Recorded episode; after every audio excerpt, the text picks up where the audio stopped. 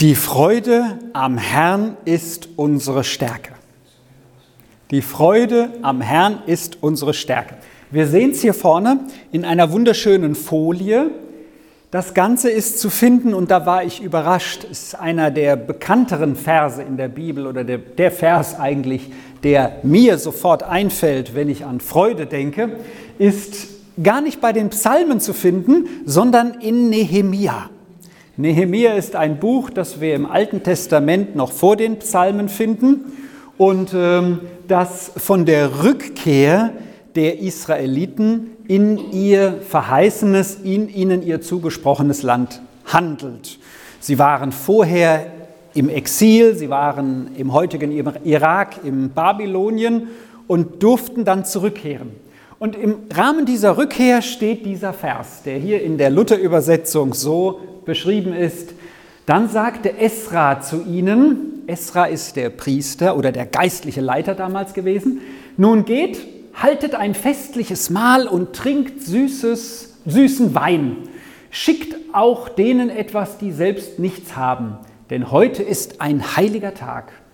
Zur Ehre des Herrn macht euch keine Sorgen, denn die Freude am Herrn ist eure Stärke. Die Freude am Herrn ist eure Stärke. Und dieser Freude möchte ich heute ein wenig auf die Spur gehen. Freude. Wisst ihr, ähm, gestern hat sich mein einer Sohn sehr gefreut, weil seine Fußballmannschaft endlich mal wieder gewonnen hat. Ja? So, und das war echt eine Freude. Ich freue mich auch, wenn meine Fußballmannschaft endlich mal wieder gewinnt. Aber ist das die Freude, von der hier die Rede ist? Ist das die Freude zum Beispiel, ich weiß nicht, was du gerne hast, ne? nehmen wir mal Christel und Stefan. Ist das die Freude über ein neues Super-Puzzle, was so kompliziert ist und so einen blauen Himmel hat, dass man stundenlang sucht, um das nächste Puzzleteil zu finden? Ist das diese Freude, die für andere keine Freude wäre, mal oder, oder wie auch immer? Also ist das diese Freude?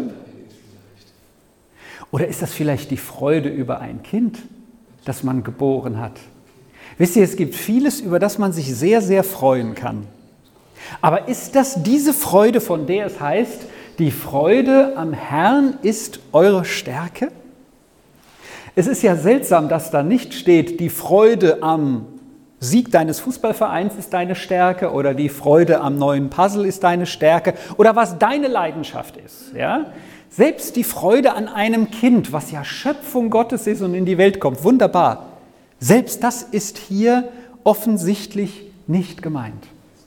Und wenn wir diese Situation nehmen, in der das geschrieben ist, und wir wollen uns gleich diese Situation ganz konkret anschauen, dann ist es, eine Freude, äh, dann ist es ein Aufruf zur Freude, weil in dem Moment das Heulen und das Freuen ganz nah beieinander waren. Also die, um die es hier geht, die Israeliten, die haben geweint, geheult, waren am Boden und werden aufgerufen, sich zu freuen und tun das dann auch kurz danach. Habt ihr schon eine solche Situation in eurem Leben erlebt, wo ihr sogleich heulen wie lachen konntet? Vielleicht will jemand von euch das kurz hier berichten. Das kommt dann auch nicht auf die Aufnahme drauf, wenn ihr das nicht möchtet. Aber ich will mal nur so ein Beispiel nennen, das mir so einfiel, als ich darüber nachdachte. Und zwar, ähm, wenn wir mal in Urlaub fahren, wir als Familie, dann ähm, bete ich häufig dafür, Herr Jesus, bewahre unser Haus daheim. Ja, dass es nicht angezündet wird, dass keiner was klaut oder dass irgendetwas passiert. Ich denke mal von euch, wenn ihr mal weg seid, ihr denkt auch an euer Zuhause, oder? Also mir geht das so. Ja, und dann bete ich dafür. Jetzt stellt euch mal vor, dann kämen wir zurück, was nie der Fall war, Gott sei Dank soll auch nicht so sein. Und dann kämen wir zurück und das Haus ist abgebrannt. Wir haben nichts gehört, die Nachbarn haben uns nicht informiert, waren vielleicht auch alle in Urlaub. Also es ist uns zum Heulen zumute. Aber dann kommt einer und sagt, wisst ihr was, ich habe genau gewusst, für die Situation, die euch mal passieren könnte, habe ich eine Versicherung abgeschlossen. Und wenn euer Haus abbrennt, wenn ihr weg seid, dann kriegt der nagelneues, das noch besser ist als vorher. In so einer Situation wäre mir sowohl zum Heulen zumute, um all die Schätze, die da begraben sind, die ich eh nicht mit ins Grab nehme, mal nebenbei, aber die jetzt nicht mehr da sind, und der Aussicht auf ein Haus, das noch viel schöner ist, als ich es vorher hatte. Das wäre so eine Situation, wo ich nicht wüsste, ob ich jetzt heulen soll, zumal bei der Handwerkerknappheit aktuell, ja, bis das Haus steht, aber das nur nebenbei, ob ich heulen oder ob ich lachen soll. Will jemand von euch sowas erzählen oder hat von euch jemand schon mal so eine Situation erlebt, wo euch zum Heulen war, aber dann auch wieder zum Lachen, wo so zwei Dinge zusammenkamen, die vielleicht so häufig nicht so zusammenkommen. Dann könnt ihr das gerne machen. Hat jemand so etwas? Danke, thank you.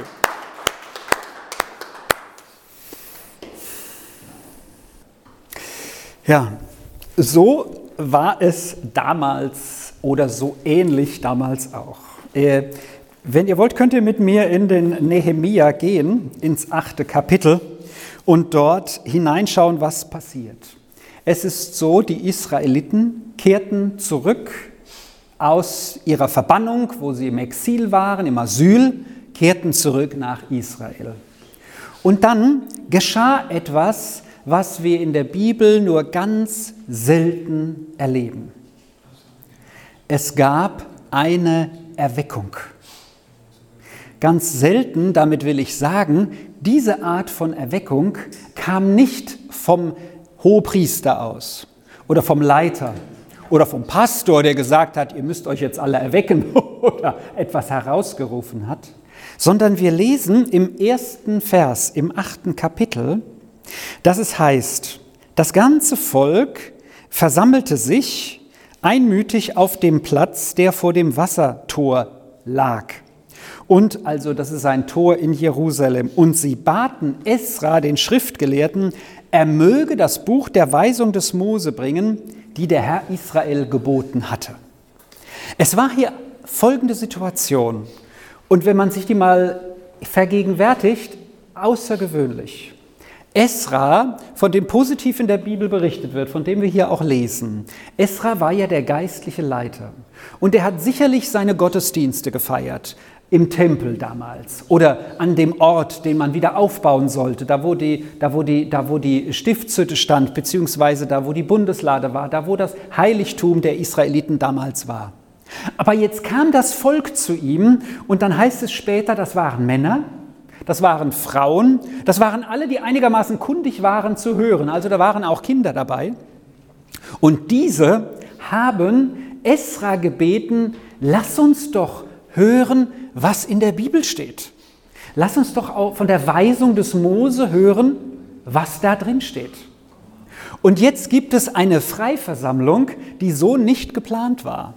Es war kein geschützter Rahmen, sondern das Volk bat den geistlichen Leiter damals und Nehemia, der der Leiter als Statthalter war, bat sie, bitte lass uns das Wort Gottes, lass uns die Bibel hören. Eine krasse Situation. Und nun entscheiden sie sich, sie gehen an einen großen Platz, wo alle hinpassen und es wird ein Holzgerüst aufgebaut und auf diesem Holzgerüst, da soll jetzt Esra sich hinstellen und er stellt rechts und links von sich sechs beziehungsweise sieben weitere Leiter und sie lesen jetzt aus dem Alten Testament, aus den Weisungen des Mose vor. Da heißt es in Vers 8, und sie lasen vor aus dem Buch, aus der Weisung Mose, äh, Gottes, wobei Abschnitt für Abschnitt auch erklärt wurde, und sie leiteten zum Verstehen an und man verstand, was vorgelesen wurde. Und Nehemia, er war der Tirschata, das ist der damalige Statthalter, und Esra, der Priester, der Schriftgelehrte, und die Leviten, also die Tempeldiener, die das Volk unterrichteten, sprachen zum ganzen Volk, dieser Tag ist dem Herrn Gott heilig. Trauert nicht und weint nicht, denn das ganze Volk weinte, als es die Worte der Weisung gehört hatte. Das heißt, die haben gehört, was in der Bibel drin stand. Wie kam es zu dieser Situation?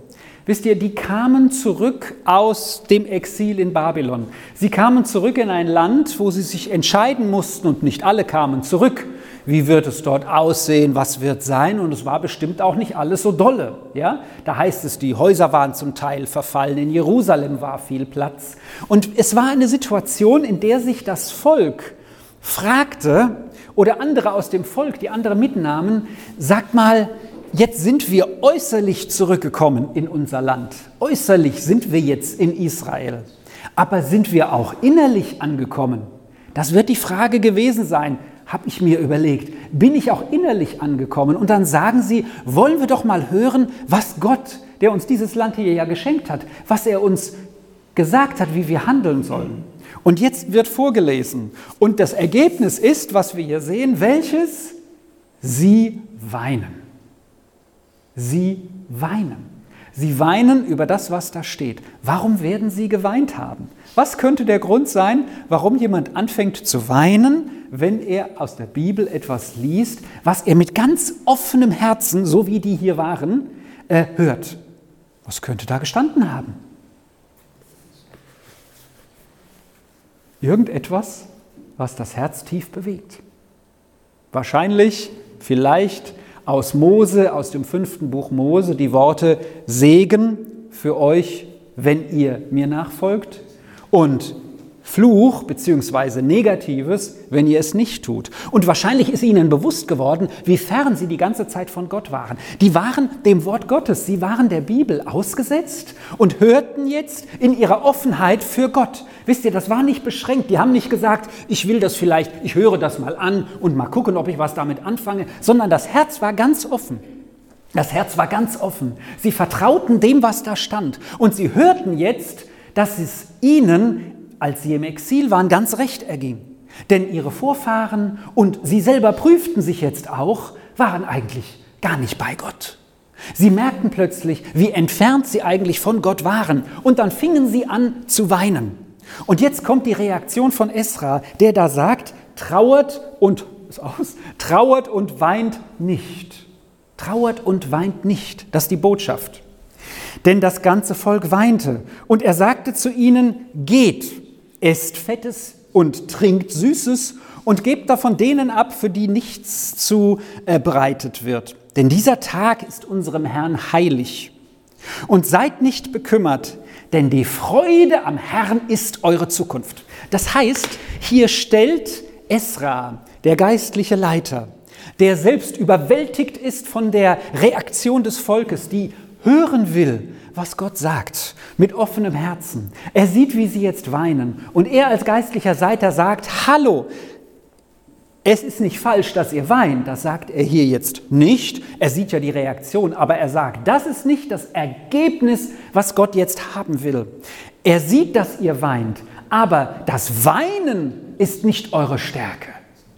Das Jammern ist nicht unsere Stärke, das Klagen ist nicht unsere Stärke. Das ist höchstens ein Weg, der wohin führt, wie Esra es hier sagt, zur Freude, denn die Freude am Herrn ist eure Stärke. In den meisten Übersetzungen, wenn ihr Elberfelder oder was auch immer für eine Übersetzung lest, heißt es, das ist eure Zuflucht. Das ist der Ort, in dem ihr geborgen und geschützt seid. Gibt auch die Übersetzungsmöglichkeit Mauer. Das ist eure Mauer. Das ist das, wo ihr geschützt seid. Die Freude am Herrn ist eure Stärke. Und was tut das Volk jetzt? Die Leviten hießen das Volk, Volk schweigen, also die Tempeldiener hießen das Volk schweigen, indem sie sagten, seid still, denn der Tag ist heilig. Also weint jetzt nicht mehr und seid nicht bekümmert. Vers 12, da ging das ganze Volk, um zu essen und zu trinken, wie angewiesen, und anderen davon abzugeben, um ein großes Freudenfest zu feiern denn sie hatten die Worte verstanden, die ihnen kundgetan waren. Dann fingen sie an zu begreifen, das, was sie hier gehört hatten über Gott, das, was sie so betroffen gemacht hatte in ihrem Herzen, in ihrer Offenheit für das Reden Gottes, das sollte sie zur Freude führen, denn das war ein Freudentag, der da werden sollte. Und das möchte ich, dass wir als erstes von zwei Punkten, von zwei Hauptbotschaften heute behalten.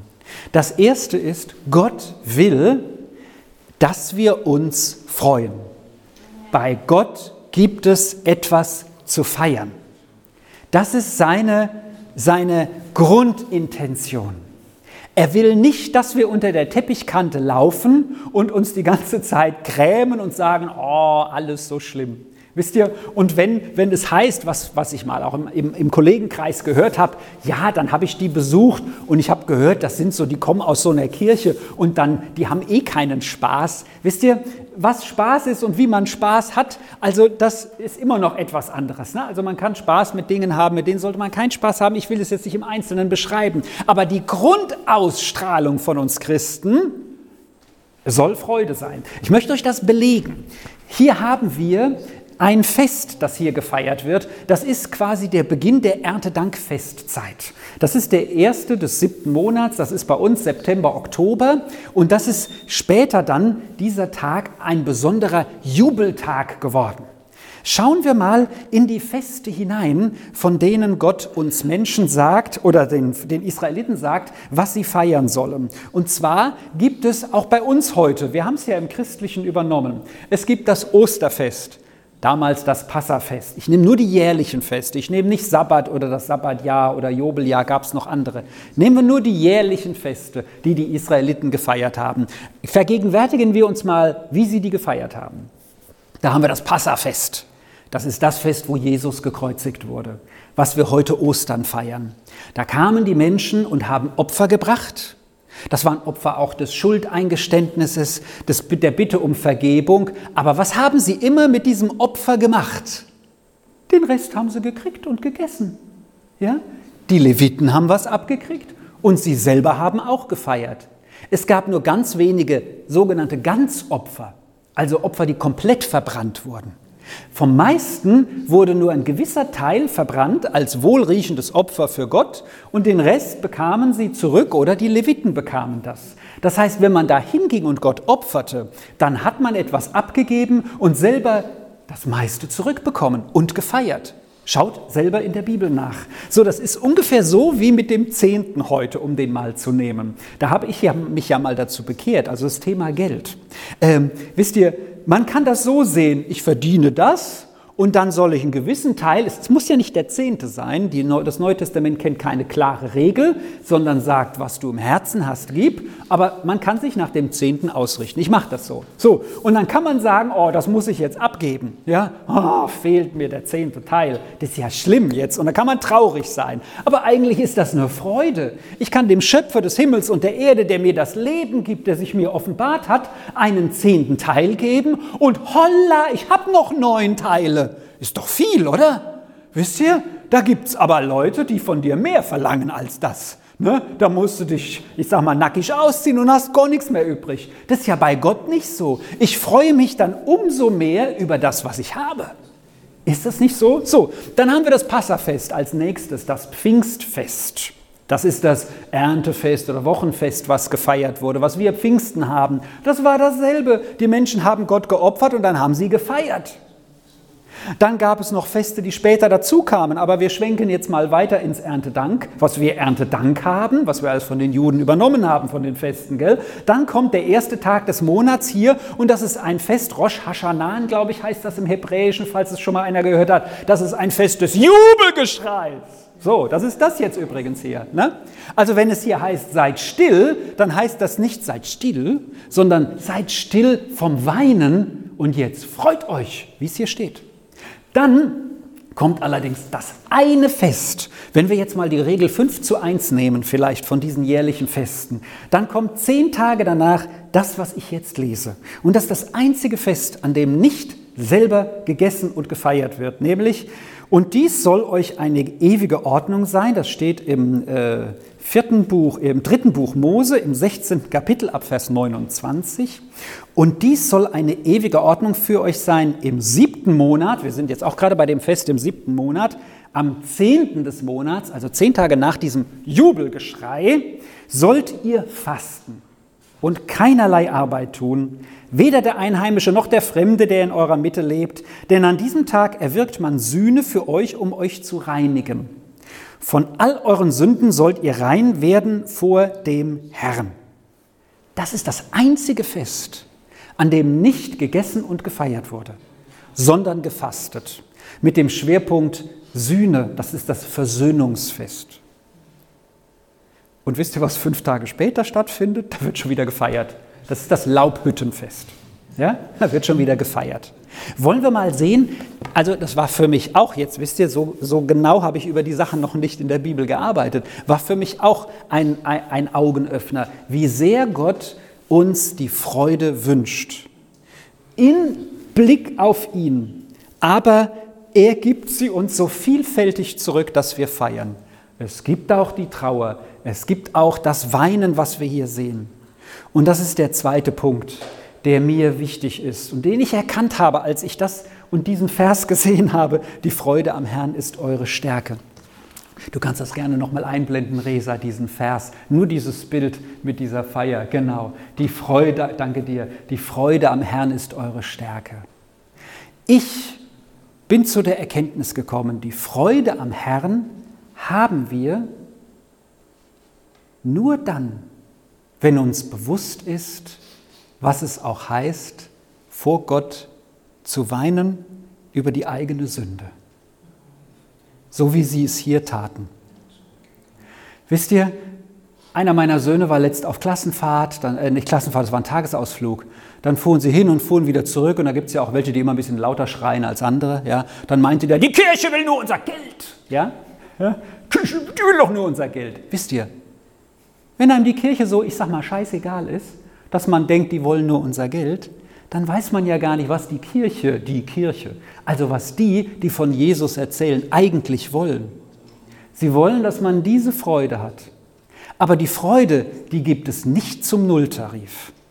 Die Freude, zu der hier aufgefordert wird, die der Schutzwall ist, die wahre, echte Freude, das ist diejenige, die auf dem Grunde basiert, eigentlich bin ich von Gott getrennt. Eigentlich müsste ich verloren sein.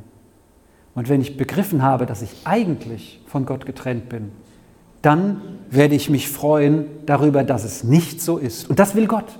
Gott will nicht, dass wir da rumlaufen und sagen, oh, alles so schlimm und vielleicht werde ich doch noch von Gott getrennt, sondern wenn wir von neuem geboren sind, wenn der Geist Gottes uns erneuert hat, wenn uns bewusst geworden ist, was eigentlich mit uns wäre, wenn Jesus nicht gekommen wäre, ja? nämlich verloren sein und weinen, wie hier bei Nehemia, was wir lesen, dann kommt die Freude. Vielleicht kann sich der ein oder andere, das ist mir gekommen, an eine Szene erinnern von Jesus mit einer Sünderin, die kommt zu ihm. Äh, da ist er mit Pharisäern zusammen. Die Pharisäer, die hatten alle keine Freude. Die haben nur Gesetze erfüllt. Ja? Und dann kommen sie und laden Jesus ein, weil sie sagen, Jesus, auch sehr interessant, was er sagt, soll mal mit uns essen. Und dann kommt eine Frau und salbt ihm, was macht sie? Salbt, glaube ich, die Füße, mit den Haaren trocknet sie. Und ich denke, eine Aussage von Jesus zu dieser Frau ist, Sie liebt viel, weil ihr viel vergeben wurde. Ihr war bewusst, was sie hat an Vergebung von Gott, von Jesus. Und deswegen kommt sie und ihr ist alles egal außenrum, egal was die anderen denken, obwohl sie da nicht hätte sein dürfen, kommt, benetzt seine Füße und äh, mit, ihren mit ihren Tränen trocknet sie ab. Weil ihr bewusst gewesen ist, deswegen hat sie das gemacht, was sie mit Jesus hat. Und wenn wir durch die Bibel schauen, das ist auch so ein Augenöffner für mich, dann schauen wir doch mal jetzt mal durch die Psalmen, wo da von Freude die Rede ist und wie nah das Leid dabei steht. Nehmen wir Psalm 4, Vers 8. Du hast mir Freude ins Herz gegeben, mehr als in der Zeit, da es Korn und Wein gibt in Fülle. Das heißt, Gott hat eine Freude gegeben, mehr noch als das größte Glückserlebnis haben wir es vom Puzzeln, Fußball oder sonst was gehabt. Eben, das sind solche Erlebnisse. Damals war es Korn und Wein in Fülle, super Ernte. Ja? Mehr noch als diese Freude. Aber kurz vorher heißt es, einen Vers vorher, viele sagen, was lässt uns Gutes schauen? Wer lässt uns Gutes schauen? Entschwunden ist über uns das Licht deines Angesichts, Herr. Und danach die große Freude. Das heißt, da war jemandem bewusst, eigentlich das haben wir alles nur Gott zu verdanken, diese Ernte. Und, und ich hatte den Moment, dass kein Licht mehr in mein Leben strahlte, aber du strahlst in mein Leben. Nehmen wir den nächsten Psalm, den wir hier haben. Das ist Psalm 16, da steht in Vers 9, Darum freut sich mein Herz und jauchzt meine Seele, auch mein Leib wird sicher wohnen, denn, Vers 10, denn du gibst mein Leben nicht dem Totenreich preis, du lässt deinen Getreuen das Grab nicht schauen. Der freut sich in Angesicht des Todes und der Trennung von Gott und sagt, nein, du wirst mich bewahren. Und da freut sich mein Herz darüber. Nehmen wir das nächste. Das ist Psalm äh, 43. So will ich hineingehen, Psalm 43, Vers 4, zum Altar Gottes, zum Gott meiner Freude. Jauchzend will ich dich mit der Leier preisen, ja, Gott mein Gott. Und der nächste Vers, was bist du so gebeugt, meine Seele, und so unruhig in mir? Harre auf Gott, denn ich werde ihn wieder preisen, ihr meine Hilfe und mein Gott. Die Freude, wenn wir sie in der Bibel lesen, und ihr könnt selber schauen, steht häufig ganz nah von dem, dass man sich bewusst gewesen ist, wie sehr man ohne Gott keinen Segen hat, getrennt ist von ihm, keinen Frieden im Herzen wie hier, dass das eine größere Freude noch ist als der größte Reichtum in dieser Erde, auf dieser Erde. Und so hier auch bei denen, die Freude am Herrn, weil ich erkannt habe, eigentlich bin ich von Gott getrennt. Seine Ansprüche sind zu hoch für mich. Aber danke Jesus, ich habe Verbindung zu ihm. Das ist die göttliche Botschaft. Das ist die göttliche Botschaft, die die Freude am Herrn hervorbringt. So auch im Neuen Testament. Da möchte ich nur zwei Verse noch nehmen. Johannes 15. Kapitel. Das ist die Sache mit dem Weinstock. Da heißt es, ähm, äh, äh, äh Johannes 15, Vers 11, das habe ich euch gesagt, damit meine Freude in euch sei und eure Freude vollkommen werde. Das ist auch ein Freudenvers in der Bibel. Worüber soll ich mich denn freuen? Und kurz vorher steht in Vers 6, wer nicht in mir bleibt, wird weggeworfen wie die Rebe und verdorrt. Man sammelt sie und wirft sie ins Feuer und sie verbrennen. So wie es die Trennung von Gott gibt, so wie es die Möglichkeit gibt, sich von Jesus zu trennen, zu entfernen oder gar nicht zu ihm zu kommen, so hat man auch keine Freude. Aber die Freude kommt auch in dem Bewusstsein, dass ich eigentlich von Gott getrennt bin. Wisst ihr, die Menschen oder auch wir, wenn wir nichts Jesus gegenüber getan hätten, dann wären wir verloren. Deswegen ist die Botschaft von Jesus die Botschaft, die uns errettet und die wir vertrauenswürdig glauben dürfen. Und als Abschluss, ihr kennt die Frucht des Geistes. Oder wahrscheinlich habt ihr schon davon gehört eine Frucht mit neun Teilen, aber es ist eine Frucht. In Galater 5, Vers 22. Und was ist der zweite Teil dieser Frucht? Die Freude. Die Frucht des Geistes aber ist Liebe, Freude, Frieden, Geduld, Freundlichkeit, Güte, Treue, Besonnenheit, Selbstbeherrschung oder was eure Übersetzung euch sagt. Das ist diese Freude. Das ist diese Freude. Und ich habe so wirklich im Gebet auch gerungen und gefragt, Herr, jetzt ist die Predigt zu Ende. Was machen wir jetzt?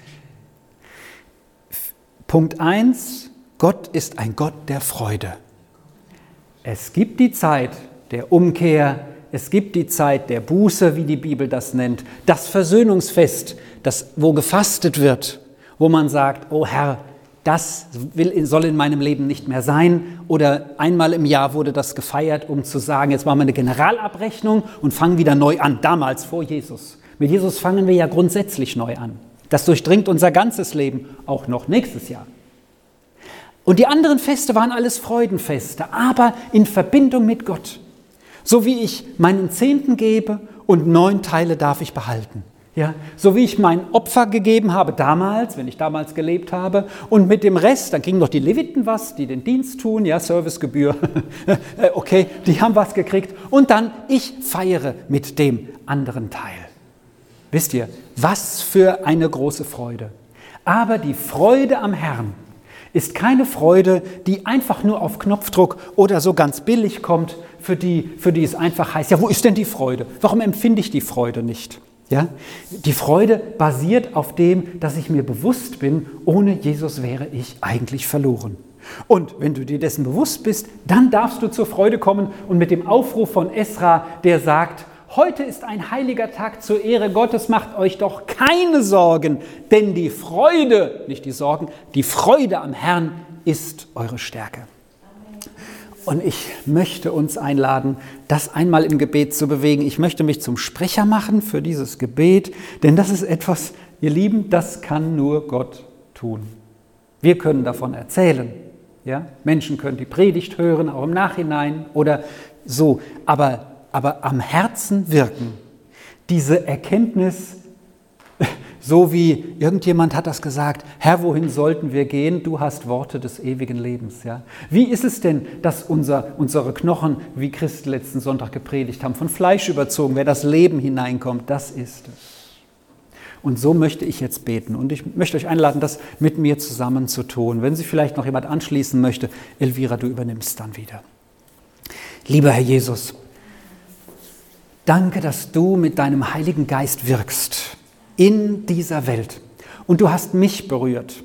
Und du hast mich erstmal vom Verstand her gezogen. Aber dann habe ich verstanden, dass ich verloren bin ohne dich und ohne die Entscheidung für dich bleibe ich verloren. Herr Jesus, und ich bitte dich, dass du mit deinem Heiligen Geist wirkst. An den Menschen, die mir begegnen und die uns begegnen. An den Menschen in dieser Welt. Dass sie erkennen, so kann es nicht weitergehen, ohne dich. Aber mit dir da kommen wir zur Freude des Herrn. Herr Jesus, ich bitte dich, dass du wirkst. Auch in unserer Gemeinde, am Rand unserer Gemeinde, bei den Menschen, die vielleicht ab und zu mal gekommen sind. Herr Jesus, ich bitte dich, dass du das bewirkst. Die Freude am Herrn ist unsere Stärke.